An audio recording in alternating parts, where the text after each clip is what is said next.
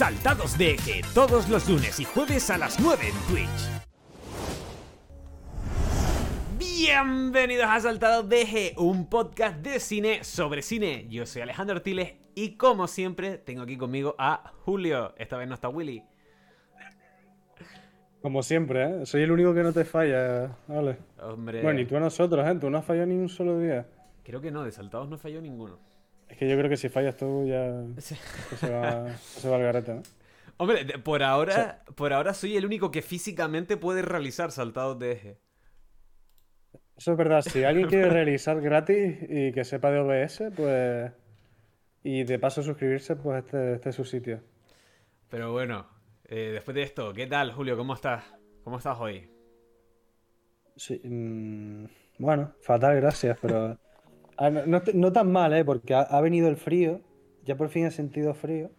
Y me gusta ves- vestirme de invierno. Hostia. Y no soy muy de Navidad, pero en verdad ese rollito de las luces y tal, Hmm.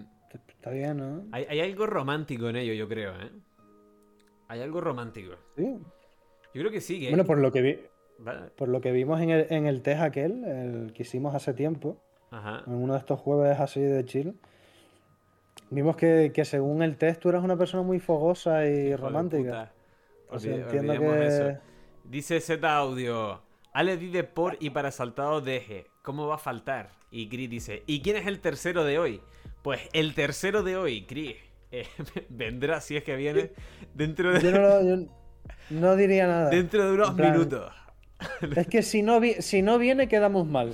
Y si viene, pues mira, sorpresa. Así que Exacto, yo no diría nada. Exacto. Ojito, ojito Z audio, ¿eh? Un viewer desde Portugal. A ver, dinos Pero algo en portugués. Dinos obrigado.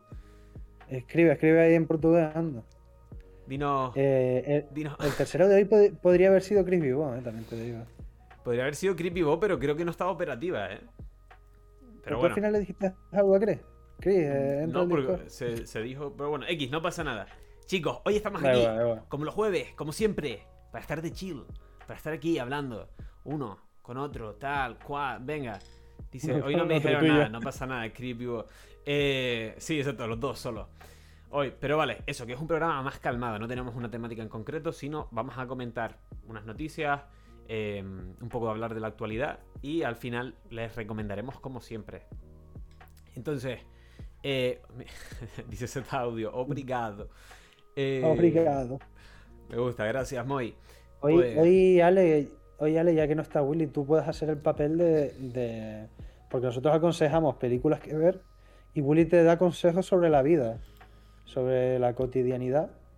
Y hace tiempo que no viene Willy. Ya que, no sé, Willy está, Eh. Willy está a, su, a su bola, está de vacaciones. Y... y entonces si puedes tú al final del programa darte un consejo, Venga, me gusta, me gusta. así te, te lo, voy de- te lo voy ya diciendo para Vale, que te lo vale. prepares para luego. Yo pensé que ibas a decir, ya que, que Willy no está, ¿podrías recomendar Palm Spring? Porque creo que nunca he hablado de ella. Ni Sin Street, ni... claro, claro. Pero bueno, eh, eso, para empezar, hoy hablamos un poco sobre lo que hemos visto en la semana. Así que, Julio, comienza. ¿Has tenido tiempo de ver algo en la semana? He tenido mucho tiempo, la verdad. Bueno, me he empezado la serie de Arcane, La que se, se supone que es una serie ambientada en la historia de, de- el- del lore de League of Legends. Y la verdad que me ha sorprendido lo bien que está hecha la, la serie. Es una serie de animación de Netflix Ajá. y... Hostia, es una pasada, ¿eh? Al que le mole la animación y tal, típica serie que te ves en un día. Nueve capítulos, 40 minutos cada capítulo. Es muy recomendada, la verdad. No sé si tú sabes algo de la serie, yo sé que tú al LoL no has jugado, pero... No, eh, no he jugado, Pero- no. Yo de, de ese agua no beberé. Pero. ¿No? No, no, no, ni loco. Pero eh, Que tú sí, que te- pierdes, ¿eh? sí que tengo entendido de que la animación se llevó a cabo por un estudio interno de la propia empresa de videojuegos y que algo Mm. de la animación creo que está ubicado aquí en Canarias. Si no me- Algo de la, de la animación. Sí, no sé exactamente de qué apartado, no sé si es del rendering o de qué exactamente, pero sé que Ah, algo... dices, dices en cuanto a la producción, Sí. ¿no? A quienes han hecho la... Vale, vale. Exacto, que o sea, algo... que te referías en plan a la historia, ¿y yo qué? No, te, te imaginas, parece la princesa Guanche por ahí, tal, Armando Ravelo detrás con la cámara. Bueno, eh... entonces nada, Pues eso. Mira, dice, Sí, sí. creo que la serie está hecha en Canarias. Dice Creepybo. Me suena que sí, ¿eh? Es decir, el equipo de animación es de Gran Canaria. Algo así. No sé si el equipo entero de animación es de Gran Canaria, porque lo dicho, que la animación se lleva a cabo desde la propia empresa de videojuegos, que tiene como un apartado de animación. Pero algo del Eh. rendering o de algo de producción, eh, props o lo que sea, está hecho aquí. Eh, es que de posible locos. que, po- que podamos, Ale, mover hilos Hombre, pues para intentar conseguir alguna entrevista con alguien. puede, podemos, sea, podríamos, ¿eh? Te lo digo que la animación es una puta pasada, tío. Es- es- y también tiene como una mezcla en la que parece como un videojuego, ¿sabes? En plan de... Todo lo que ves parece como si fuera las cinemáticas de un videojuego. No sé, está muy bien hecha la animación. Está Eh, muy he guay, escuchado muy que, guay. que sobre Arcane eh, tiene un rollo muy. Muy eh, Spider-Man into the Spider-Verse. Como ese rollo como medio cel shading, eh, de boceto. Puede ser, pues sí, tiene como un rollo así, es que esa no la he visto, he visto trailers y cosas así de esa peli. Pero creo que sí que tiene un rollo parecido, las escenas de acción están muy guapas, juegan mucho con cámaras lentas, Qué guay. eh, juegan mucho a nivel de planos, en plan, de repente te ves como típicos planos en vertical o, o planos subjetivos, como si fueras una propia persona que lo está viendo. Está muy guay, está muy guay. Y, y uno de los miedos era, eran que sacaran una, una serie full de fanservice y, y básica y que no fuera muy buena, sino que fuera para contentar a la gente y, y que compraran productos de, de League of Legends, pero al, al final hicieron una muy buena historia y la animación es una pasada. Se, se entiende por qué tardaron tanto en, en hacerla, porque la anunciaron hace cuatro años.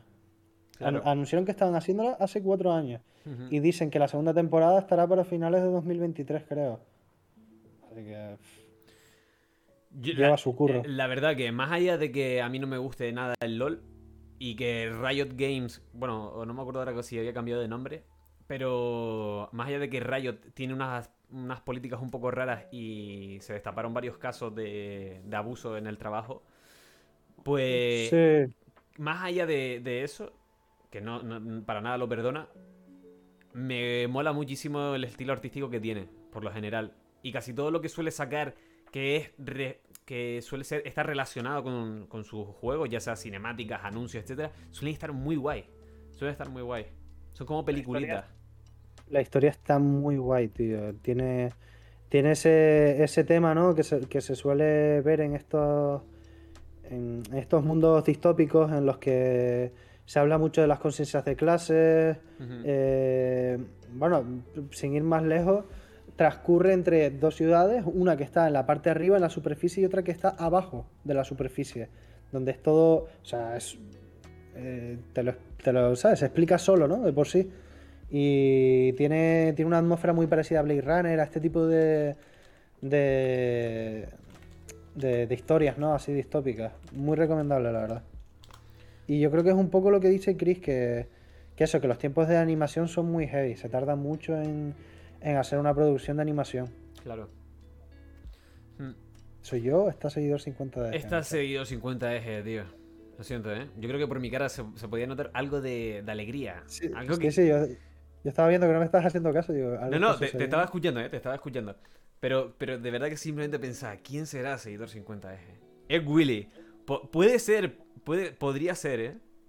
¿Te imaginas, Willy? No viene al programa, pero se pone ahí a escribirnos en el chat. Podría ser, pero yo creo que no Willy, Chris, porque estaría muy feo que Willy, ahora mismo en la situación en la que está, esté viéndonos a nosotros. Y si lo está Sí, haciendo, pues. muy mal, Willy. Tienes obligaciones con tu familia. pero estaba, bueno. pe- estaba pensando que un día podemos hacerle una entrevista a seguidor 50 eje con la voz distorsionada, sin webcam. Con el rostro oscuro así, como si fuese la tele, ¿no? Yo creo que se, se puede, se puede mirar. Se podría Y- mirar, Y lo de la entrevista con, con esta gente Con los que estuvieron. Sí, se puede- yo creo- eh, vamos a mover hilos, Ale. Vamos a, no prometemos nada, ¿no? Pero vamos a, Bueno, vamos a intentarlo. No prometemos nada, pero sí que prometemos que durante el parón que haremos eh, de Navidad, después de este se vendrán cositas nuevas para el programa en cuanto a estructura y, y en cuanto a cómo serán los programas en sí.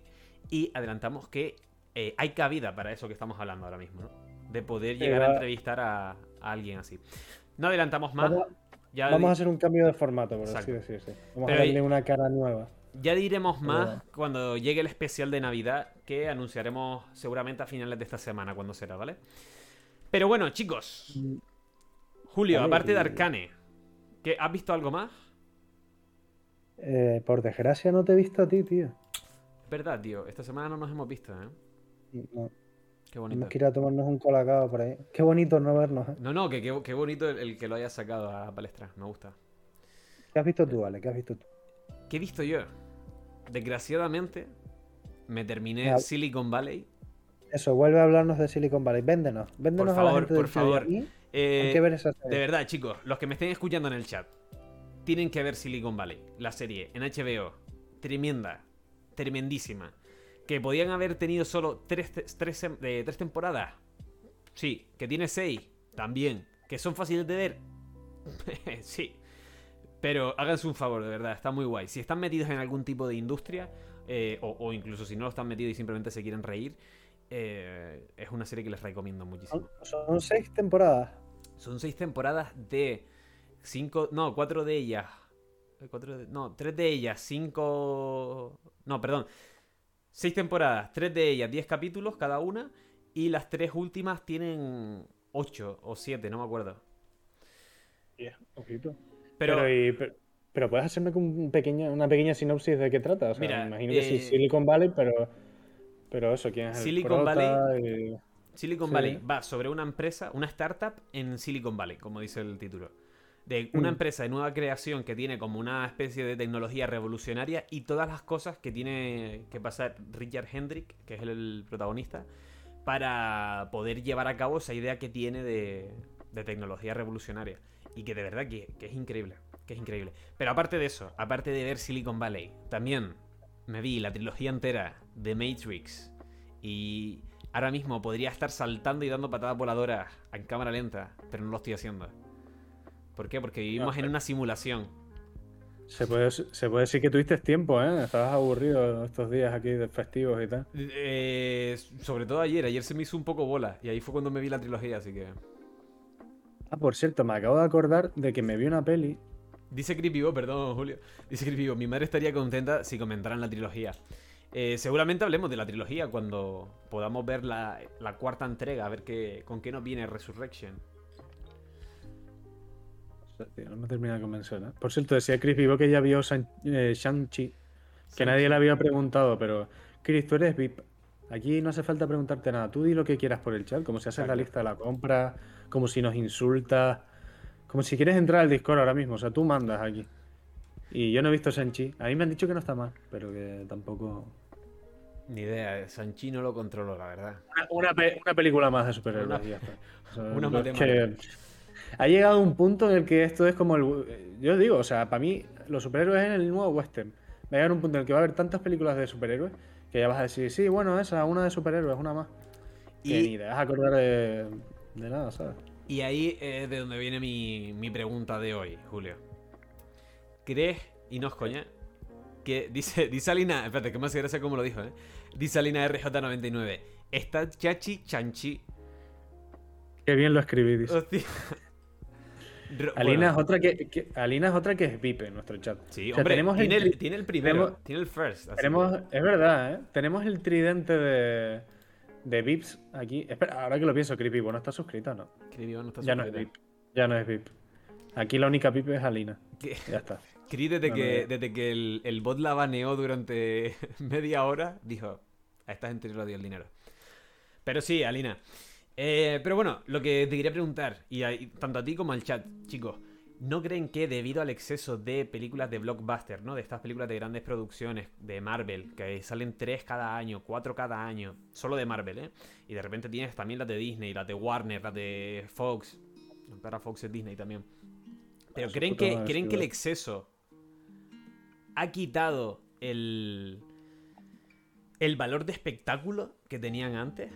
¿A dónde voy? Por ejemplo, yo recuerdo que cuando Mm. éramos pequeños eh, se estrenaba, yo qué sé, Spider-Man, ¿no? En el 2004 se estrenaba Spider-Man 2. Y de repente Spider-Man 2 era un evento. Es decir, ir a ver Spider-Man 2 era... eh, eso, era como, como ir a una gala. De repente era la película, todos los anuncios, el merchandising, todo era como, wow, Spider-Man. Y ahora en cambio es como... No sé, hay como mil cosas que son así, ¿no?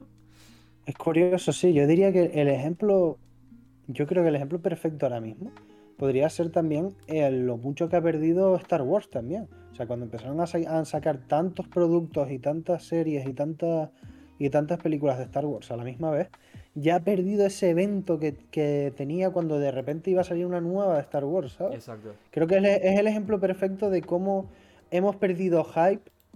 Ah, no hemos perdido hype porque se mantiene, porque si no, no haríamos este tipo de, películas, pero creo que, que se ha perdido un poco la magia y el entusiasmo por ese tipo de pelis. Ya nos sorprende cuando, cuando, cuando sale una peli nueva de Spider-Man y cuando sale una peli nueva de Star Wars, ni nada de ese tipo, porque ya estamos acostumbrados a que nos bombardeen todo el rato con serie de Star Wars, otra serie más nueva, de otra nueva más de Star Wars. Cuando termine el año que viene pondrán otra. Es que ya está la de Obi-Wan.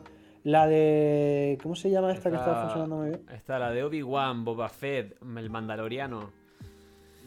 Y, ya, por ejemplo, Star Wars ya no es lo mismo que antes, ya no tiene ese hype. Creo que lo mismo pasa con Spider-Man y Marvel, o sea, ya.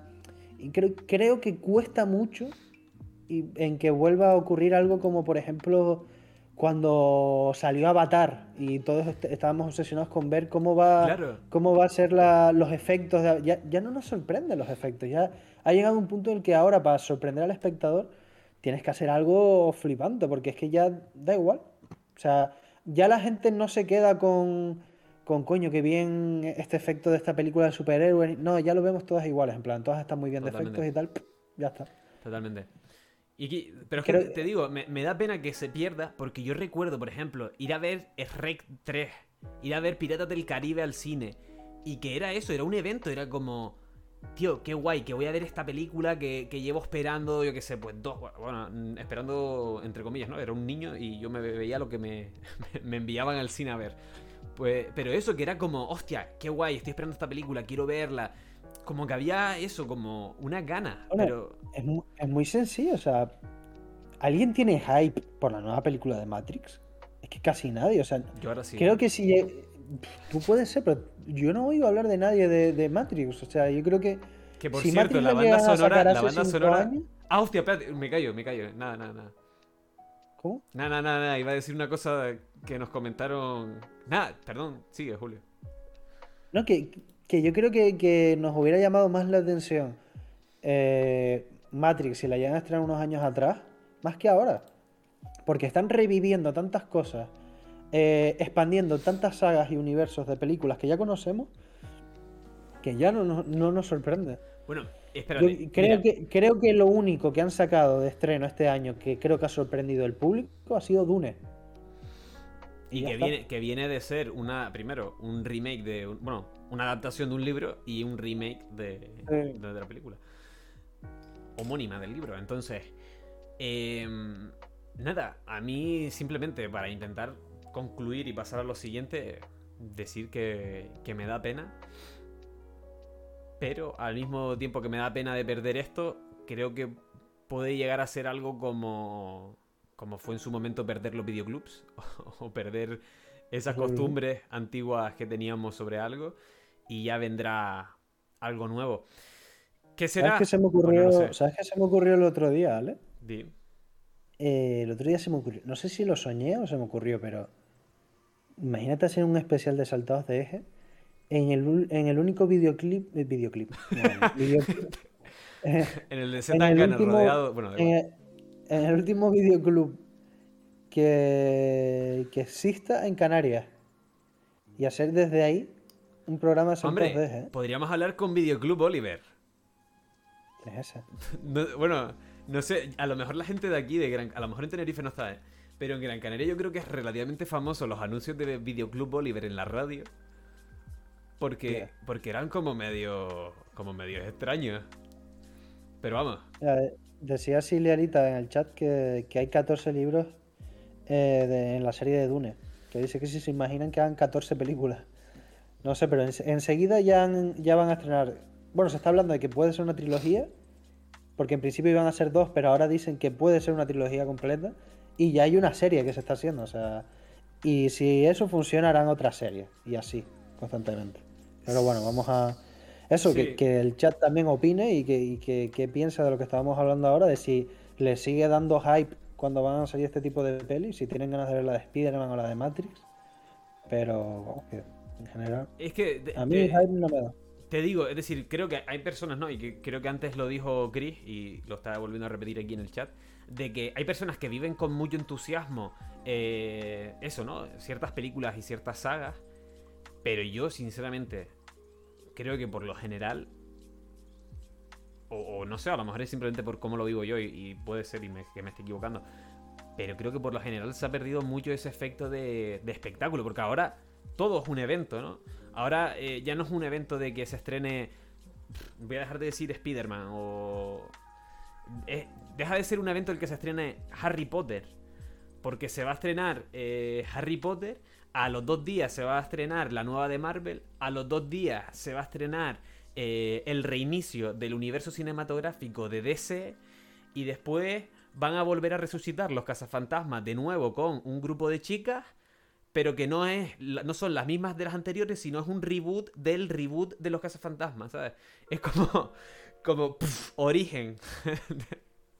Es que, a ver, voy a quedar de gilipollas, pero bueno. O sea, yo no entiendo el. A ver, yo sí tengo ganas de ver Spider-Man porque es Marvel. ¿Y qué ha hecho Marvel? Es que no sé, es que no. mm, Idolatramos mucho las mismas sagas, las mismas empresas, que al fin y al cabo nos están vendiendo la misma mierda todo el rato. Que bueno, que así funciona de todas formas este- ese tipo de productos, pero no sé.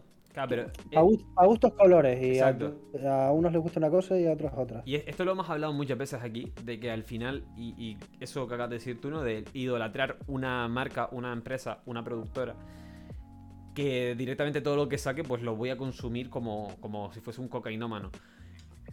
Pues mm, bien, pero, pero es lo que digo, que en parte me da un montón de pena de que haya sido así, porque, por ejemplo, Marvel en los 2000, te, sí, te sacaba X-Men, que fue un exitazo y fue la primera película de Marvel que lo petase.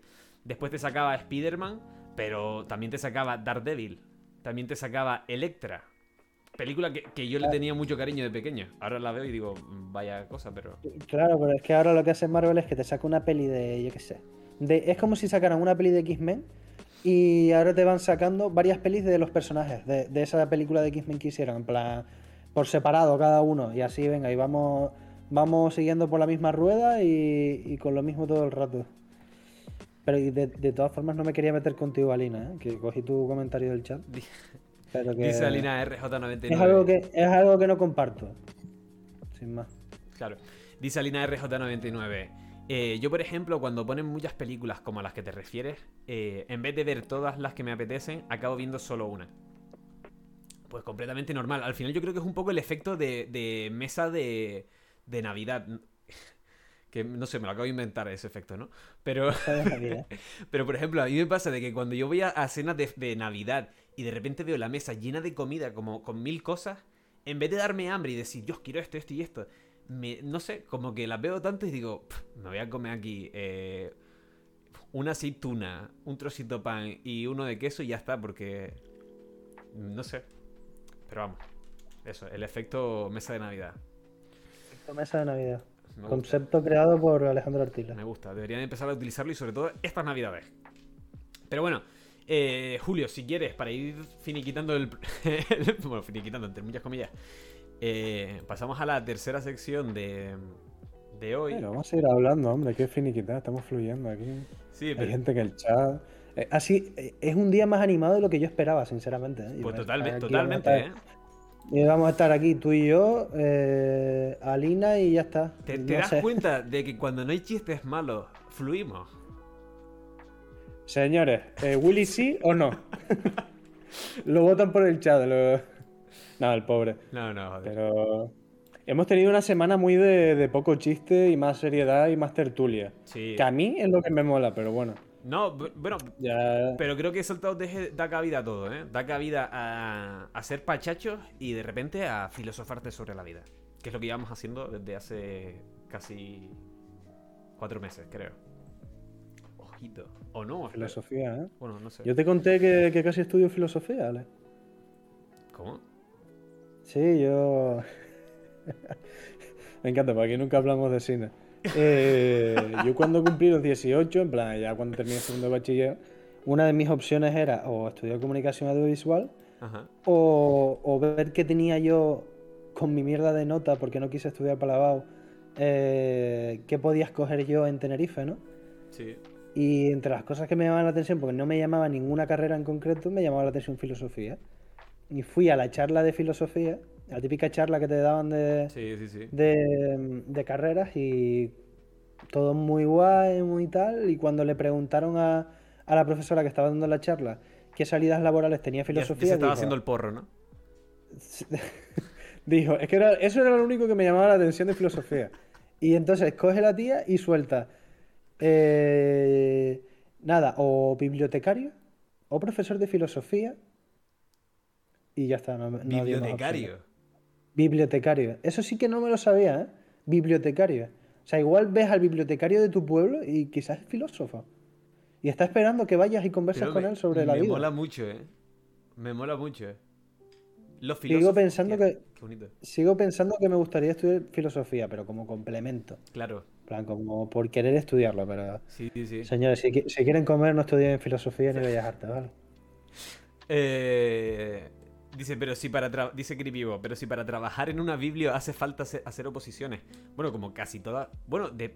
Bueno, no sé, pero supongo que sí. Si lo dices tú, Pues que- que mira, te todo eso. eh, encima, encima no hacía falta realmente estudiar filosofía para ser bibliotecario. Que son todo malas... Pero tío, hace poquito, y, y retomamos el. Bueno, retomamos el programa de cine. Que retomar. Eh, hace poquito, tío, lo hablaba con, con un compa nuestro, con Pablo Negredo, de que me da, me da cierta rabia el no poder probar todo. Es decir, por ejemplo, ¿no? Lo que dices tú de, estudiar filosofía como algo complementario. Tío, a mí, te, lo prometo, ¿eh? A mí me fliparía que por un día me enseñasen y yo supiese, yo qué sé, jardinería. O, o como cosas así, que de repente fuese como el, el no sé... ¿Qué ha, qué ha pasado? ¿Qué ha pasado? Que, eh, entró, entró el... ¡Ostras! eh, la, Buena- tercera, la tercera espada. ¿Qué tal, señores? Se acabó la tranquilidad, ¿eh? Se acabó- Se acabó el chill. Nuestra conversación de chill ha pasado a un lado. Nada, bien. ¿Qué tal? ¿Cómo están? Yo lo pri- lo pri- Entra Alberto y lo primero que ponen en el chat es ¡Ay Dios! Coño, joder, pero ¿qué, qué he hecho ahora? Nada, ¿Qué nada, tal? ¿Qué tal nada, Alberto? nada. ¿Cómo, cómo- cómo estás? Buenas noches. Pero ¿Cómo te chico, sientes? realización en directo, ¿eh? Muy bien. Eh, para los ¿De que no lo sepan, estoy trabajando en una peli mm, de Netflix. Que De la que va... Ah, ¿Qué? vale, vale. No, no, te iba a decir de bro- te iba a decir de broma. De la que vas a decir el título y la protagonista, pensando que no lo puedes decir, pero lo ibas a decir ya de A ver, primera. En el contrato de confidencialidad, que por cierto tienen que firmar todo el mundo cuando trabaja una peli de este calibre, eh, no pone nada de que no pueda decir ni el título ni la actriz principal. Ah, vale, puedes decirlo, puedes decirlo, ¿eh? Eh, la actriz Jen Lowe, Jennifer López. J-Lo. ¿eh? Aprovecho y le tiro el guion este que estoy escribiendo. Y digo, chacho, Jen, este guion está pensado para ti. ¿Cuántas si veces me- habrás escuchado eso en su puta vida, eh? Y si me dice que no, voy al de al lado y digo, mira, este papel está pensado para ti. Y el chico todo, hasta que una Hasta, hasta el extra, al que caiga. Total. O le dice, no, te voy, yo te grabo el siguiente videoclip, ¿eh? ¿Te imaginas? Oye, por cierto, que claro, lo que están viendo esto, que no haya visto el videoclip nuevo que hemos hecho Julio y yo, por favor que lo vean, ¿vale? Lo tienen Es Edu- verdad, Edu- Ale. Edu La Hood. Hay un poco de promo, de promo gratis. Tío, yo- lo podemos, podemos poner algo al final, ¿no? podríamos dejarlo de... Sí, Que una, que una vez dijimos que íbamos a enseñar nuestros Trabajo. nuestro trabajos Mm. y a mí se me olvidó eso. Oye, pues igual lo dejamos para el final, para despedirnos. Dejamos el videoclip ahí. sí. Ok, pues Alberto, justo íbamos a pasar Ah, a bueno. hablar sobre los, los estrenos. Hemos estado súper tranquilitos, hablando la verdad, bastante guay De la sobre cosas del cine, etcétera. Y... ¿Sabes que una vez casi estudio filosofía, Alberto? ¿Cómo dice? Que casi estudio filosofía. Sí, me lo habías contado. Aunque la verdad es que- no sabía muy bien qué ibas a hacer en filosofía tú, pero, pero bueno, me. me Eso es lo que pensé yo, por eso no lo cogí al final.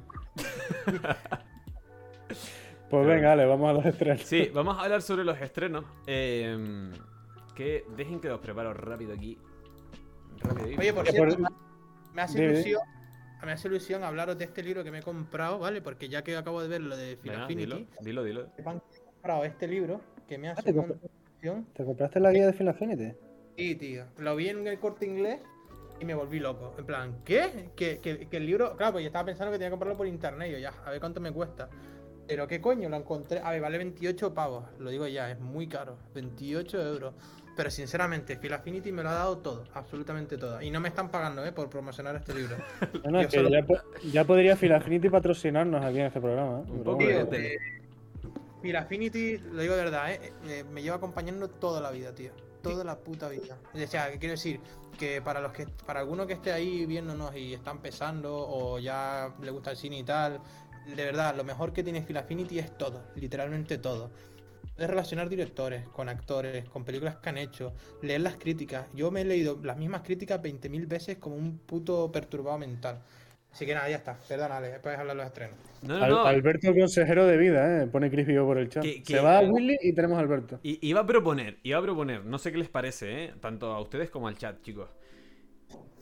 Eh, yo creo que a lo mejor cada programa podríamos poner aquí en la esquina, podríamos poner en una de las esquinas de- del, fondo del escritorio una marca, Film Affinity, IMDB, a ver si algún día cae. Si de repente dicen, hostia, nos mola tal, les patrocinamos de verdad. Yo veo más hablarlo con ellos primero. Eh, A ver, si vamos, a ver si vamos a estar aquí dando publicidad gratis. Yo qué sé, A los siete, a los siete matados que nos ven, pero. Pe- Pe- Pepe Chiringo de repente aquí. Julio, No, yo veo, yo veo óptimo el Yelmo Cine y le ponemos una condición en plan que no nos pagan nada, incluso nosotros pagamos las entradas, pero que a cambio no nos pongan a dos señoras mayores de 70 años detrás comentando películas. No lo hemos superado, ¿eh? Pues yo hablaría con Sinesa, ¿eh?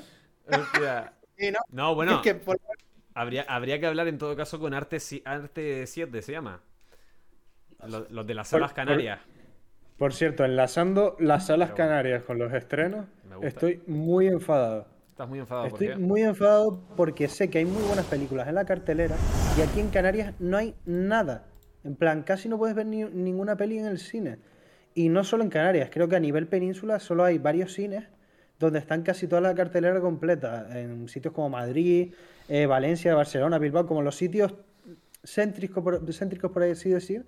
Ahí Ajá. hay varios, hay varios cines donde puedes verlas, pero por ejemplo, eh, hasta hace poco, tú creo que llegaste a ver, Ale, la de Última Noche en Soho. Sí. Ahora mismo, Última Noche en Soho, aquí en Gran Canaria, solo hay un pase en Yelmosines, Las Arenas, a las 3 de la tarde.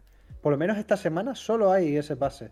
Luego, La Hija, que es una película nueva española con Javier Gutiérrez de protagonista, solo está a las 10 y pico de la noche un solo pase entre semana en las arenas del Yelmo. Y en Cinesa no hay absolutamente nada, solo las películas básicas. Clifford el perro rojo este, eh, La Casa Gucci y El Buen Patrón, que lleva un mes ahí por lo menos. No, no hay mucha variedad ahora mismo en la cartelera. ¿eh? ¿Quieren, Hostia. quieren saber una, una anécdota que me contaron eh, en un taller? Una chica que se dedica a estudios de audiencia, audiencia, me comentó, hizo una pregunta al aire, ¿no? Nosotros. ¿Por qué creen que las películas hoy en día duran más, no? Porque, porque si se han dado cuenta, no se han dado cuenta que las películas ahora en vez de durar una hora y media, una veinte, ahora duran dos horas. Y hasta, y hasta incluso dos horas y media, tres. Mm, A ver, tres horas no, pero entendámonos. Dos horas suelen durar las pelis, ¿verdad? Sí, sí. sí. Y es mucho, si lo piensas bien. Dos horas es mucha, es mucho tiempo para estar sentado en una peli. O sea, Vale, o sea, pues- lo, lo mínimo ahora mismo es una hora y cuarenta casi. Es que ya casi no hay peli- películas de una hora y media. Y de, ¿Y- y y de ustedes una hora y veinte. sería menos. la razón? ¿Cuál creen que sería la razón para que la película dure ahora una hora cuarenta dos mínimo? Ahí en el chat escriban cuál creen que es la razón por la que ahora las películas duran tanto. Es una buena pregunta, ¿eh? Porque yo no la sabía. Yo estuve dándole No. vueltas y no... Yo No, tampoco encuentro una respuesta a eso. Una teoría, ¿vale? Yo- o sea, una teoría demostrada. Es decir, porque ahora cuando lo diga van a decir, ah, vale. Eh, básicamente, lo que decía la chica esta era que como la película dura mucho tiempo, eh, no puedes poner tantos pases en una sola sala. Es decir, por, por ejemplo, eh, vamos a poner que la película de la última noche en el Soho duraba dos horas. ¿Cuánto duraba esa peli? Más o menos dos Por horas. ahí, ¿no? Dos horas, ¿no? Vale. Pues si te pones a calcular los pases en una sola sala, en la sala 1, por ejemplo, ¿vale? Porque es estreno. Si solo puedes poner tres o cuatro pases por la tarde. ¿No? Como mucho. No, ¿qué coño? Tres solo. En plan, a las 4, a las 6, a las 8 y a las 10, ¿no? Sí. Entonces, Sí. ¿qué pasa con eso? Que tienes que poner más salas para poder eh, proyectarla, porque no vas a poner la noche en el es solo en una. Que ponerla en más salas. Entonces, lo que hacen estas películas, sobre todo las películas top, ¿vale? Es que acaparan todas las salas. O una, Mm. dos o tres. Y al final te das cuenta de que hay tres salas que está la misma puta peli. Por lo tanto, le estás quitando espacio a otras pelis para poder emitirse. Es decir, es decir, que empresas, por ejemplo, como, como Disney, eh, lo pongo como ejemplo, ¿eh? no nada contra Disney, pero empresas como Disney, que como muchas otras, cierran tratos con las distribuidoras de cine, diciéndoles, oye, yo te dejo mi nueva de Star Wars, obviamente a tanto precio, si me pones estas tres películas también en cartelera, que eh, pues nadie las quiere ver. Aparte de eso, también eh, hacen las películas de larga duración para que se ocupen varias salas del mismo cine. Sí, a ver, yo creo también que no sale barato eh, tener una película es decir, para mí, o sea, te- van a tener que poner dinero para poder. Decir, eh, no sé cómo funciona ese negocio realmente, porque por un lado están las películas con las productoras, luego están las, distribui las distribución y luego por otro lado la tercera parte están las salas de cine. O sea, son tres bloques distintos. Hay a veces que la distribución y la sala de cine van juntas, cogida la mano, o la productora con la distribución, eso ya hay fórmulas distintas. Lo que yo sí tengo claro, o pienso yo, es que si yo fuera el yelmo de las arenas, por poner un ejemplo, y tengo la película de Disney, eh, le tengo que sacar rentabilidad a esa peli, ¿no? Es decir, no voy a poner solo la de Star Wars en estreno solo la- en la sala 1, tengo que poner más. Claro. Sí, es que de, de hecho todas las pelis estas de Marvel, de Disney y todo este tipo, mínimo duran dos horas, mínimo. Y es eso, al final acaparan, acaparan todo. Pero yo creo que a raíz de pandemia algo, no sé cómo estará funcionando, pero algo tiene que ver con las distribuidoras y pandemia. Porque no, sé, es que no tiene sentido que pelis como Noche eh, Última Noche en Soho, que es de Edgar Wright, casi no tengan ni un solo pase. Y, la, y, y para ya empezar por los estrenos, la nueva pe- película de Paolo Sorrentino, eh, ¿cómo se llamaba? Eh, eso, tío, porque Fue- tengo un cabrón en esa peli, tío. fue, fue La mano de Dios, que se estrena primero en cines y luego en Netflix. No hay ningún cine a nivel canario que la tenga. Y en Península son muy pocos las que la tienen. Tengo Claro, un pero- Es de, es Netflix. Pero que a es ver, de Netflix esa Pero a ver, película. a ver, hay, hay veces que se hacen, eh, se hacen estrenos en cines muy limitados. Que puede ser el caso de la nueva película de Pablo Sorrentino. Y que, que, que no. Mm. Es decir, que acá a tope, que ojalá llegase a todos los cines. Pero que otra cosa que iba a decir es que a lo mejor lo que pasó con Last Night in Soho es que a lo mejor aquí en Canarias o en España se la comió como. Se la comió, se la pegó contra la pared. Puede ser, Ale, pero es que tuvo una semana nada más en la que tú la podías encontrar a casi cual- a varios pases, pero ya directamente desde que pasó una semana. Yo Que sí, que sinceramente puede, puede ser que tengas razón. Sí, no, a ver, también es verdad que el tema aparte, es que este tema es interesante para otro día, no para hoy, el tema Claro. de los cines y las distribuidoras post-COVID, porque creo que se puede hablar de muchas cosas ahí que he ido leyendo y me han Exacto, explicado, pero volviendo al tema de la mano de Dios para cerrar esto y irnos a los estrenos, que yo estoy muy cabreado porque no me hayan puesto la mano de Dios del puto Sorrentino en el cine, tío. ¿Dónde coño está? ¿En serio? ¡Ah! me cago Es, en... eh, es de esas películas que hay que verlas en el cine. Y lo de Pablo Sorrentino es el mismo ejemplo que Roma. O sea, Roma también la pusieron en el cine. La única que hicieron, y, bueno, y la, y la del irlandés también, la única que hicieron como un estreno casi exclusivo fue la película de David Fincher. Pero las demás han tenido un estreno normal, que las ponen en, cine y luego, y luego las ponen en, en, en esto, en, en Netflix. Y nada, la, pri- la primera película que les queríamos recomendar de los próximos estrenos, que no estará en cine, pero la pondrán en Netflix, fue La mano de Dios de Paolo Sorrentino, que es el director italiano por excelencia ahora mismo, actual, y por lo que seguramente lo puedan conocer es porque es el creador de la serie de New Pop, que si no me equivoco, el, el nuevo Papa, si no me equivoco es de HBO, ¿no? Sí. Y que es una serie que ha funcionado muy bien. No, no la he llegado a ver todavía, la verdad. Es lo único que me queda por ver de Pablo Sorrentino.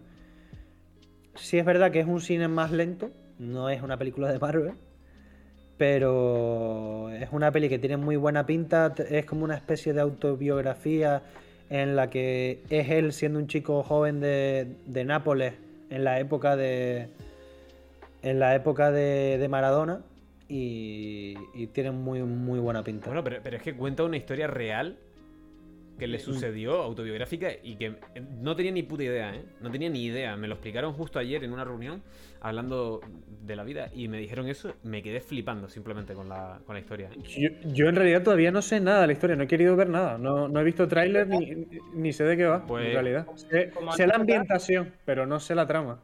A mí, a mí como anécdota, que me pasó a mí hace tiempo ya, ojo, me pasó hace tiempo con La Gran Belleza, con la que ganó el Oscar a Mejor Película de habla no inglesa, que si lo miran en YouTube, porque está subido, ¿vale? Verán que en agradecimientos menciona, entre otros, a Maradona, lo cual a mí me llamó la atención, porque cuando yo, cuando yo lo escuché, digo, espérate, acaba de poner en agradecimientos a Maradona en los Oscars. Me parecía como surrealista, como es el surrealismo italiano. Pero bueno, dejando el chiste de Willy de al lado, lo que quiero explicar es que estaba Maradona en medio del discurso y me picó la curiosidad, oye, ¿por qué Maradona?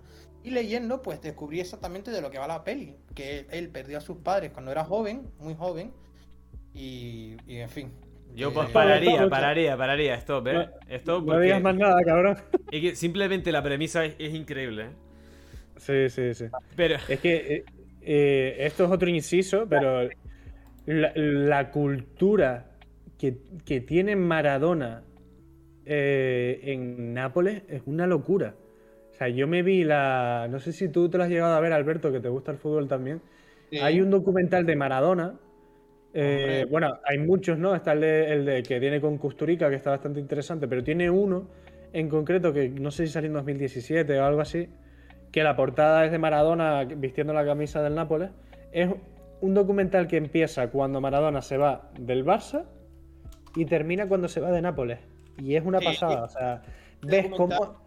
Es una, es una locura cómo empieza rodeado, eh, lleno el aeropuerto, yéndolo a buscar, y cómo se va de Nápoles solo, sin nadie en el aeropuerto. O sea, es una locura. ese documental. Ese documental que dice Julio se llama Diego Armando Maradona. Es un documental se ve el fondo negro con el vestido con la camisa. Creo que era la de Nápoles, ¿no? La, de Nápoles, sí. Sí, sí, la de Nápoles. Pero sí es verdad que las imágenes que se ven, que son imágenes reales, es que lo bueno que tiene el documental, ¿vale? Es que no trata tanto de, Maradona futbolísticamente, sino del contexto en el. Sino por qué, por qué fue Dios en Argentina y por qué fue Dios en Nápoles. El contexto histórico, social. Porque mm. eso, el fútbol hasta ahora era súper ligado. O sea, la gente ve ahora el fútbol como una forma de entretenimiento, que lo es. Porque al fin y al cabo es como Sálvame Luke o otra cosa más. Pero no deja de ser lo que pasó, que es que Maradona era Dios literalmente para un país como Argentina que pasaba por una crisis de las Maldivas y por otro lado Nápoles, al ser una de las ciudades italianas del sur maltratada por el norte, social y que encima eh, en el sur quién coño ganaba la liga italiana. O sea, Maradona mm. literalmente ganó la liga italiana con el Nápoles. Es que no, se ha, no ha vuelto a pasar, de hecho. No, no, no.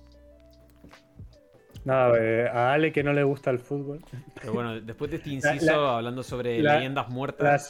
La, siguiente película que quería comentar era una que si no les ha salido el tráiler por YouTube, porque no para de salir en todos lados, es la de querido Evan Hansen. No sé si a ti te ha salido, Alberto. ¿Cuál? Pero es una película del creador de. Del, creador de Wonder y las ventajas de ser un marginado, el escritor que dirige sus propias pelis. ¿Cómo se llama la película? Querido, Evan Hansen. Evan Hansen. Y al parecer, sí, es del mismo director. Eh, transcurre en un instituto de, un, chico que parece que, que es mm, maltratado socialmente, o sea, que no, no, no, no se lleva muy bien con nadie en el instituto y de repente un chico que es como una especie de matón, pero a la vez no, como que de vez en cuando se mete con él y un día le roba una carta que escribe él mismo y ese chico que le roba la carta, al día siguiente descubren que se ha suicidado. Y piensan que esa carta que estaba escrita por Evan Hansen la escribió este chico. Claro, porque Evan Hansen se escribía cartas a él mismo porque se lo había recomendado el psicólogo. Eso. Y, y al final, por cómo queda la cosa, por cómo fue la carta y tal, parece que Evan Hansen era amigo de este chico, cuando en realidad nunca lo fue. Y, al morir este chico, los padres piensan que Evan Hansen era un amigo íntimo de él. Y todo el mundo en el instituto también lo, piensa. Y como que el chico va a seguir con esa bola, alimentándola, en plan de, de sí, sí, yo era el amigo de él, no sé muy bien cómo irá.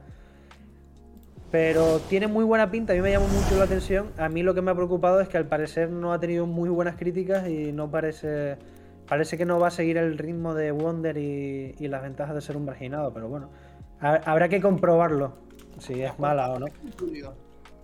No, creo que después tiene más cosas, hombre. Es que con todo lo que he visto en el tráiler, o sea, el tráiler te Sí, cuenta sí, toda el la peli. trailer te cuenta toda la peli y encima con una canción en español Mira, muy extraña.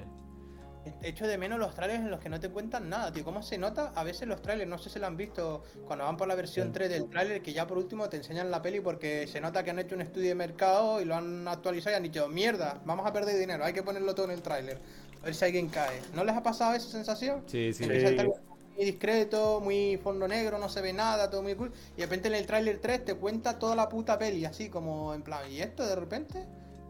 Y, y Netflix tiene como tres versiones de tráiler muchas veces, ¿eh? Es muy por, Cada es muy país por la cara. ¿Eh? Que, que, por cierto, no sé si les ha pasado, otro inciso, y que me hace mucha gracia, es que los trailers que hacen en filming de películas extranjeras son muy graciosos, en plan... O sea, te cogen, por lo menos me pasa mucho, ¿no? Porque veo muchas pelis asiáticas en filming, porque la mayoría están ahí, y el tráiler que te hacen de esa película extranjera es como si fuera una peli de Antena 3. Te hacen un tráiler súper cutre, que no sé quién se encargará de hacerlo, no sé si la distribuidora que las trae a España o el propio filming, que, que te lo digo, en plan, es para analizarlo los trailers, ¿eh? Joder. Pues Vale. sí. Eh, les quería comentar sobre lo de querido Evan Hansen. Me recuerda, mm, salvando muchísimo las distancias, una película que también está infravaloradísima, de, protagonizada por Robin Williams, que se llama El mejor padre del mundo. O espérate, porque no me acuerdo, porque es- tiene como... Sí, El mejor padre del mundo, exacto. Que, que tiene elementos, mm, bueno, bastantes elementos que se, se asemejan. Y tiene uno de los mejores finales mm, bueno, tenía uno de los finales más bonitos para mí del cine. Tendría que verlo, ¿eh? Porque es para ser los finales más bonitos. Señores, hablando de finales más bonitos del mundo, ¿cuál creen que es para el de ustedes? Aparte de que se acabe con- Yo creo, Final, finales más bonitos del mundo. Bueno, Maradona. eh. ¿Te yo creo que imaginas? el, el mejor final del mundo es el de este programa, Alberto. Es que a, a él le quiere terminar ya el programa. eh. Pero, Ah, yo no. claro, pero yo es que... acaba de que acaba, acaba llegar Alberto, tío. Tenemos 11 personas viéndonos en directo. eh. No pasa, pero sí voy a decir aquí, y lo digo delante de todo el mundo porque para mí es así. Dale. El mayor, el mejor final de la historia del cine más bonito, sin ninguna duda, es Cadena Perpetua. Ténganlo claro. La película de mierda esa, ¿eh? Estoy el día hablando de ella. Cadena, espérate, cadena perpetua, ¿cuál era? La de, la de Tom La de Hanks. Morgan Freeman. No, no. ah, no, no. vale, esa es la milla verde. La de- la de- sí, la milla verde, la de Morgan Freeman. Ok, vale. Que es de. Es un peliculón, a ver. Y el final guay. me encanta, ¿eh? El final está muy guay. Ay, yo no podría quedarme con un final. Porque, Final no más sé, bonito. tío, He visto legal. muchas. A mí me cuesta siempre escoger como una peli favorita o un final, no sé, me cuesta, pero por ejemplo, hace poco que me vi Gladiator, que tú no parabas de decirme que la viera Alberto, el final de Gladiator a mí me encantó. Sí, es muy buen final. Creo que el muy final es buen de- final. Creo que es exactamente de esas películas que el final se ve venir, pero no lo terminas de dar una vuelta y cuando pasa tienes la satisfacción de que incluso sabiendo cómo va a acabar, te quedas en plan de puta madre. O sea, yo ya sabía cómo iba a acabar, acaba así y aún así me quedo de puta madre. No es rollo de ños, pasó como pensé y os quemase, no.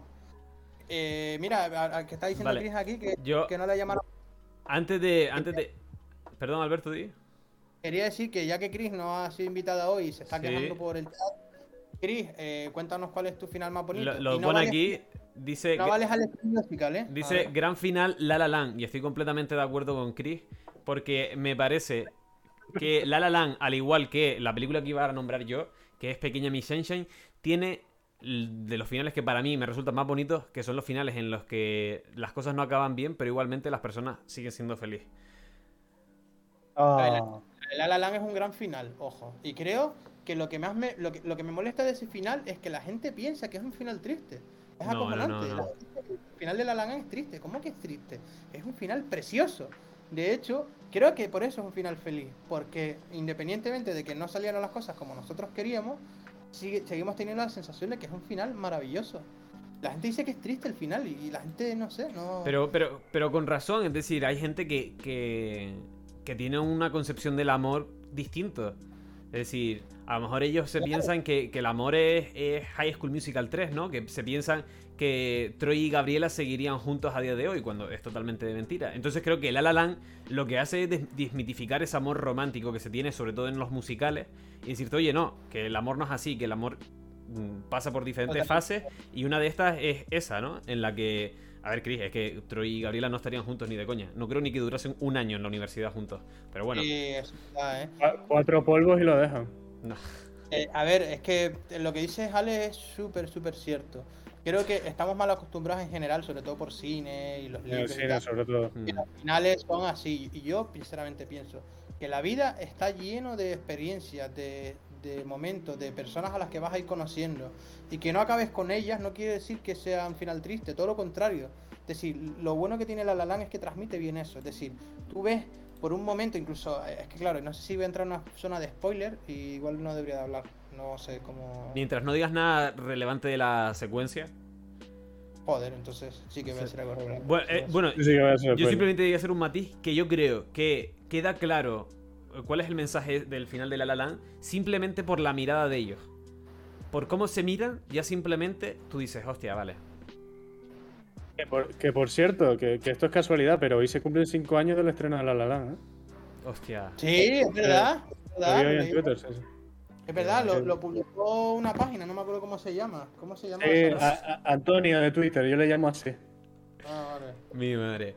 Ok, Venga, pues a- chicos. A terminar. espérate. A terminar. Bueno, termina, termina, dale. Oye, eh, es que, que Ale quiere cortar ya el grifo. No, no, no quería cortar el grifo, pero quería dinamizarlo para poder llegar al final. Venga. Lo llevas así desde el minuto 30. No, no, llevo así desde el ver. 45. Última, última película que voy a comentar de, la- de las que están interesantes de los próximos estrenos es No mires arriba. La nueva película de Adam McKay con Leonardo DiCaprio, Jennifer Lawrence, Meryl Streep, Jonah Hill, Rob Morgan, eh, Tyler Perry, Timothy Chalamet, Ron Perlman, Ariana Grande, eh, Kate Blanchett, Thomas Sisley. Decir Tyler Bueno, Perry eh, entre todos esos es un poco. A mí, Yo pero da. tráiler, vi el tráiler, o sea, había un tráiler que era súper corto, que no te contaba nada, y vi el último que ya te lo cuenta casi todo. Es más, ya tengo en la cabeza mentalmente cuál va a ser el orden de la secuencia. Yo, yo no he visto nada todavía, porque quiero vérmela directamente. Tenemos experiencia en cine, ya hemos visto miles de tráiler a patada y luego hemos visto las películas. Sabemos perfectamente en un tráiler cuál suele ser el orden más o menos de la secuencia, por cómo se construyen las historias. Entonces, viendo el tráiler, no miras atrás, me estoy viendo, vale, una típica. Miras arriba. Arriba, arriba. Ah, eso, que son la- las típicas pelis que ves una vez, dices, bueno, está bien, me gustó, pero te decepciona en el sentido de joder, para todos los actores que había y todo el hype que había. Tío, es que yo lo siento, pero es mi opinión. Si tienes a un tío como Leonardo DiCaprio en tu peli, más te vale que sea un peliculón. Porque a mí con Leonardo DiCaprio no me vale lo de bueno, en la película no. O sea, si tienes a Leonardo DiCaprio es un peliculón, porque es el mejor actor que hay. Es decir, no puedes hacer una película regular. Tienes a Leonardo DiCaprio, entendámonos. Tenido críticas dispares, ahora están empezando a haber mejores críticas. Y, si, si no me equivoco, se, creo que se dijo hoy o ayer, está en el, en el top de mejores películas de- del año del American Film Institute, en el top 10, y en la National Board of Review. Está también en el top de mejores películas del año. Va- Vamos a ver qué pasa. El rollo de Perla. Se estrenará en Netflix. No sé si en los cines creo que también. No sé si volverá a pasar lo mismo. Que no sé qué puta película voy a ver yo aquí en Canarias entonces. Porque no hay nada en el cine que sirva. Iré a ver Clifford y su puta madre. Pero bueno. y- Señores, yo lo siento, pero yo sé que quieres terminar, Ale, pero esto hay que hablarlo. O sea, Por favor. que sí, Ale. Ale, vete, No, vete un momento. Hoy no, café, hoy no. Pero es que ¿sabes café. qué pasa? Que ustedes no son los que se quedan de- después de- renderizando todo. Bueno, en fin, es que. acabo de leer que Chris dice que Leonardo DiCaprio está sobrevalorado. O sea, de loco. O sea, Casi insulto a Chris, ¿eh? no, pero no tiene ningún sentido, Chris. ¿Cómo que va? Pero Leonardo DiCaprio es sobrevalorado. ¿En qué sentido? A ver. No, no, no, no, no, se- no vamos a, no vamos a seguir con esto, porque no vale la pena darle, darle, iba a decir, darle fama. Es una patada, es una patada. La profesión de actor es increíble, tío. No, pero a ver. Eh, pero, a ver, que esto a tiene ver, que terminar Alberto, ya. Por favor. ¿Sobrevalorado en qué? Vamos, En- vamos, a, favor. vamos a hacer un repaso rápido sobre los estrenos que comentaba Julio. En los que Sí, se, se encontraba mañana, querido Evan Hansen, película del director de. Bueno, el director y escritor de. de Ventajas de ser un marginado y Wonder. ¿Ventajas era? Hostia, sí. Eh, no mires arriba, de Adam McKay. directo. Y la del sobrevalorado Leonardo DiCaprio, perdón, sigue. Exacto. Después también tenemos, por nombrarlo, y porque seguramente sea la que vaya a ver todo el mundo, Spider-Man No Way Home, el 16 de diciembre. Que como curiosidad, eh, tiene a, al Benedict Cumberbatch este haciendo de del misterio, o no me acuerdo cómo se llamaba. Y gracias a ese, a ese superhéroe de Marvel, va a volver Sam Raimi al cine de superhéroes y es lo único que me llama la atención de Marvel últimamente. También tenemos a finales casi de... Bueno, a mediados, si no me equivoco. No, bueno, a finales casi de mes. El 22 de diciembre, Matrix Resurrection. Que eh, creo que el título tiene que hacer nombre mmm, a la saga, porque si no, se van a comer un gran eh, jarrón de la gran flauta. Pero bueno, chicos, hasta aquí, saltados de eje. Pero antes, hoy, espérate, Alberto, no pasa nada, vamos a estar un, una charleta de 5 minutos. Pero Gracias. antes de despedirnos, queríamos, como siempre, todas las semanas, recomendarle una película a los espectadores, ¿vale, Alberto? Tenemos que recomendarle cada uno una película a los espectadores. Para que si este fin de semana están sin hacer nada en sus casas, están aburridos, no tienen nada que hacer, ni a dónde salir, ni con quién, digan, hostia, pues voy a hacerle caso a estos putos tres chiflados que eh, cada lunes y jueves me entretienen de 9 a 9 y media o a las 10 como hoy. Entonces, Alberto, no sé si quieres empezar tú hoy recomendando una película. Sí, por supuesto. Quiero recomendar una película del sobrevalorado Leonardo DiCaprio que se llama La playa, de Danny Boy. Es la primera vez que le vi y me gustó mucho cómo lo hizo. Eres defensor de la playa. Sí, Sí, que hay poca gente que defiende la playa, ¿eh? La película tiene sus más y sus menos. Yo no estoy hablando de la peli, estoy hablando de Leonardo DiCaprio. El Vale. sobrevalorado. El sobrevalorado Leonardo DiCaprio, sí señor. Por cierto, por cierto, dato, cu- dato curioso. eh, a, a Danny Boyle le- ese mismo año le ofrecieron eh, dirigir el Club de la Lucha y decidió eh, decantarse por la playa, por el guion de la playa. Sinceramente, Alberto, y, sabiendo que ahora que te mola, ¿eh? Ahí me parece una película que la vi una vez y no la quiero volver a ver más.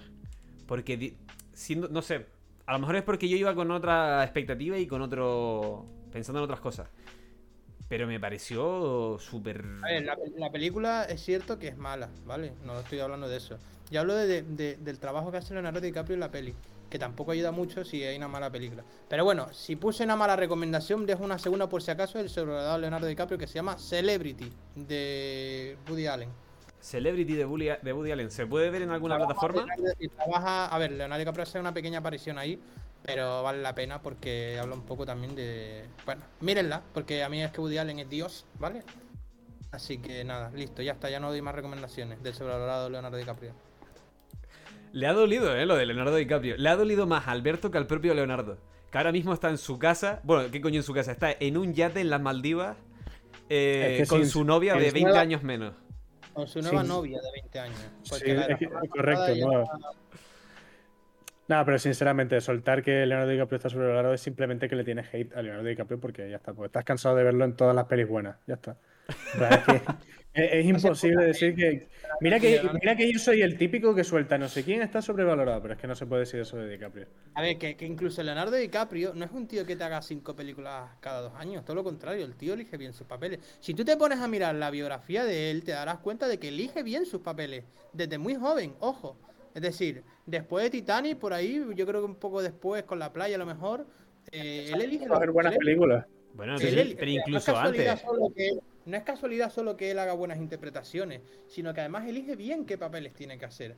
Es verdad. Pero incluso Eso- antes de Titanic, eh, creo que tuvo, tuvo buen ojo él o su agente en elegir las películas. Porque eh, hace poquito traíamos también para hablar eh, la película de Quién ama a Gilbert Grape, que si no me equivoco fue el debut de, de Leonardo DiCaprio en el cine. Y joder, lo hace bastante guay. Más allá de que el doblaje aquí en España te puede llegar a sacar un poco de la, del esto, por, por situaciones, por, por cómo es él.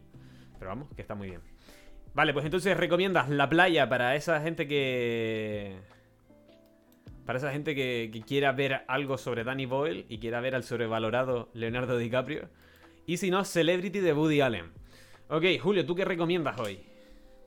Iba a recomendar una película coreana de Netflix que se llama El teléfono, Qué raro. que es una peli que hace unos meses atrás se hizo viral por porque estaba bastante curiosa y mucha gente la vio en Netflix. Y es una peli de una mujer que, contacta con otra desde un teléfono en una misma casa. Es decir, cuando ella coge el teléfono y habla por él, está hablando con una persona que estaba 40 años atrás en esa misma casa con ese mismo teléfono.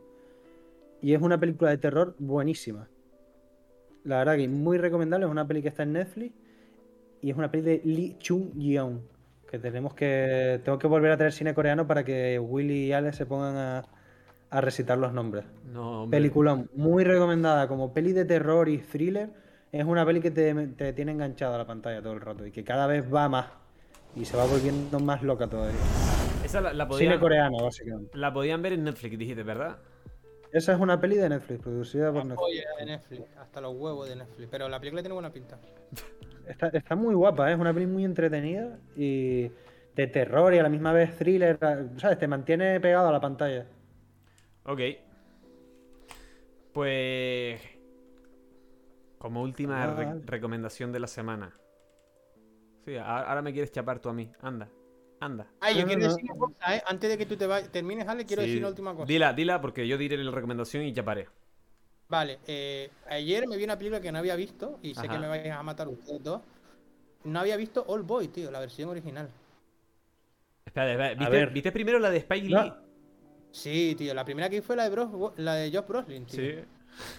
O sea, no, no te voy a matar porque tú me hablas de cine americano y muchas no he visto. Entonces yo te voy a perdonar Gracias. por no ver.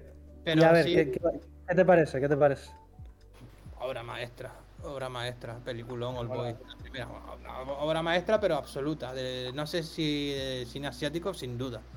Sin duda. O sea, es una película temporal que no la has visto antes, ni la vas ni la has visto ahora, y, y- y aunque tiene cosas que no tienen sentido, funciona de puta madre. Y lo- a mí lo que me gusta es una crítica que ponía en una página que no me acuerdo cómo se llama. eh, decía algo así como que en el cine todo vale, y estoy de acuerdo, tío. Porque All Boy es un ejemplo claro de que todo vale. Si lo haces bien y lo construyes bien, puedes meter lo que te salga de los huevos en la película. Es un película el boy. Por cierto, tenemos un programa especial de cine coreano que pueden revisionar en YouTube y en Spotify, donde hablo del director. De Old Boy y de toda su trayectoria. Ya está, después de este spam. De Park Chan-woo. Tú Park Chan-woo se llamaba o no? Park Chan-wook. Park. ¿Has visto? Después de decirlo mal 80.000 veces. Se. El, el, pa- el padre del cine coreano moderno. El- exacto. Pues mira, hablando del padre del cine coreano moderno, yo voy a hablar sobre, y es mi recomendación de esta semana, sobre el padre del humor americano de principios de los 2000, que es Jude Apatow. Que lo traigo con la película de Hazme Reír, Funny People, con Adam Sandler, Seth Rogen y su mujer Leslie Mann, que sale en casi todas, o en todas sus películas, si no me equivoco. ¿De qué trata esta película? Pues trata... eh, eh, pues trata de, de que... Esa. De que a- a- para mí dura más de lo que debería, pero me parece una película que está muy guay. Va de que Adam Sandler es Adam Sandler, como en casi todas sus películas también. ¿Y qué pasa? Que Adam Sandler tiene cáncer. Y entonces va a morir. Y tiene como una especie de tocayo que trabaja para él, que es Seth Rogen, que le escribe como unos chistes y unas cosas para sus eventos y sus cosas. Y entonces como viven ellos dos ese proceso de, oye, que me voy a morir. Y de nuevo, es una película que termina, no termina bien, o como entendemos nosotros bien, pero ellos siguen siendo felices. Por lo cual, mira, mira, mira, ya se están desnudando. Eh, hostia, hostia, por un momento pensé en chapar el directo ya. ¿eh? este va por culo. Pero bueno, Alberto, por favor, Alberto, que, que en Twitch te chapan, en plan, no puedes estar sin camisa. espérate. No, en serio, tampoco, ¿qué más, más no puedo? Pues nada, me tapo Ah, da- da igual, solo se te ve de cuello para arriba. Venga, no se puede ya ni está semidesnudo aquí. Cada, cada vez que, cada vez que viene Alberto al programa, rozamos el, Eh, el, la- el cierre por completo del programa. Entre eso, la- entre eso la y el lunes, la- el lunes... De Mother, ¿lo ven? De Mother. Sí, ¿Qué es perfecto. eso? ¿Qué es eso? ¿Qué está haciendo? ¿Qué? Bueno, chicos, pues con eso, con, con esta locura, con este... con- bueno, en fin. Esta, esta performance. Con esta performance que nos trae Alberto, con este esperpento, Eh, Nos despedimos de esta semana. Les, hacemos un resumen rápido de cuáles son las recomendaciones de esta semana. Que son Celebrity de Woody Allen. Que no sé exactamente ahora mismo en qué plataforma la pueden encontrar. Eh, si no, también tienen La Playa, que esa seguramente esté eh, pues en algún lado. En HBO o en Netflix, seguramente. Y si no, en Amazon Prime. Porque no queda otra. Después, Julio recomienda el teléfono, que esa la pueden encontrar en Netflix. Cine coreano, su especialidad. ¿Nos confiamos en él? Sí. Y por último, yo recomendaba eh, de Yu Apatow, la persona que escribió Mi Vida, eh, Funny People, con Adam Sandler y Seth Rogen y Leslie Mann. Chicos, Por cierto, Celebrity en Filming. Ya está, Ale, ya puedes. perfecto. Mira, Chicos, ¿Y cómo es Funny, Funny People si déjame reír en español? no lo sé exactamente cómo funcionó ese, ese cambio de título. Pero chicos, esto ha sido saltado de esta semana. Eh, si sacamos otro debate más. Venga, nos va. eh, Ale, Ale, Ale, Ale, Ale, espérate un momento. Ale, Ale. El videoclip, Ale. ¿Verdad? El promo, cabrones. A ver, ¿cuántos quedan aquí? No se vayan. Es verdad, me rápido. Mira, rapidito, dale. Espera, espera, espera, espera, Ale, espera. Silencio, cállense, cállense. Estoy hablando yo ahora. eh. ¿No es mejor y no vendría mejor para ustedes que pasáramos el link por el chat y que las personas que quieran verlo lo vean? Antes de dejar... Venga. Pasen, pasen el link. Ah, pasen pasa el link. ¿Cómo se llama? ¿Cómo se aquí, llama? hombre. Edu, Edu, eh, pon más o menos Edu Lahut. Es el primo de Albert. Si alguien está aquí viendo, o sea, aún siguen aquí viéndonos, les recomiendo el videoclip. Y la canción, ¿no? Sí, sí, sí. la canción. Molaría que dijese que no sabes cómo. Ale, yo veo que dejes el enlace y lo dejes puesto también. Y ya, y nos vamos, nos vamos ya. Vámonos ya. Chicos, hasta aquí, saltados de eje. Esta semana nos volvemos a ver el lunes con más contenido, más sorpresitas, con un programa especial de Willy en el que eh, puede que, ¿Volverá? en el que- si es que vuelve, en el que puede que nos traiga una persona especial, no lo sabemos. ¿Por qué? Porque a veces desaparece, es como Houdini. Eh, nada, chicos, nos vemos. Hasta aquí saltados de eje. Gracias a Héctor Ginori, Eva- Iván Enrique y ¿quién me falta? Y Gabriel Lavín. Esto ha sido saltados de eje y nos vemos. Bye bye. Chao, chao, chao, chao.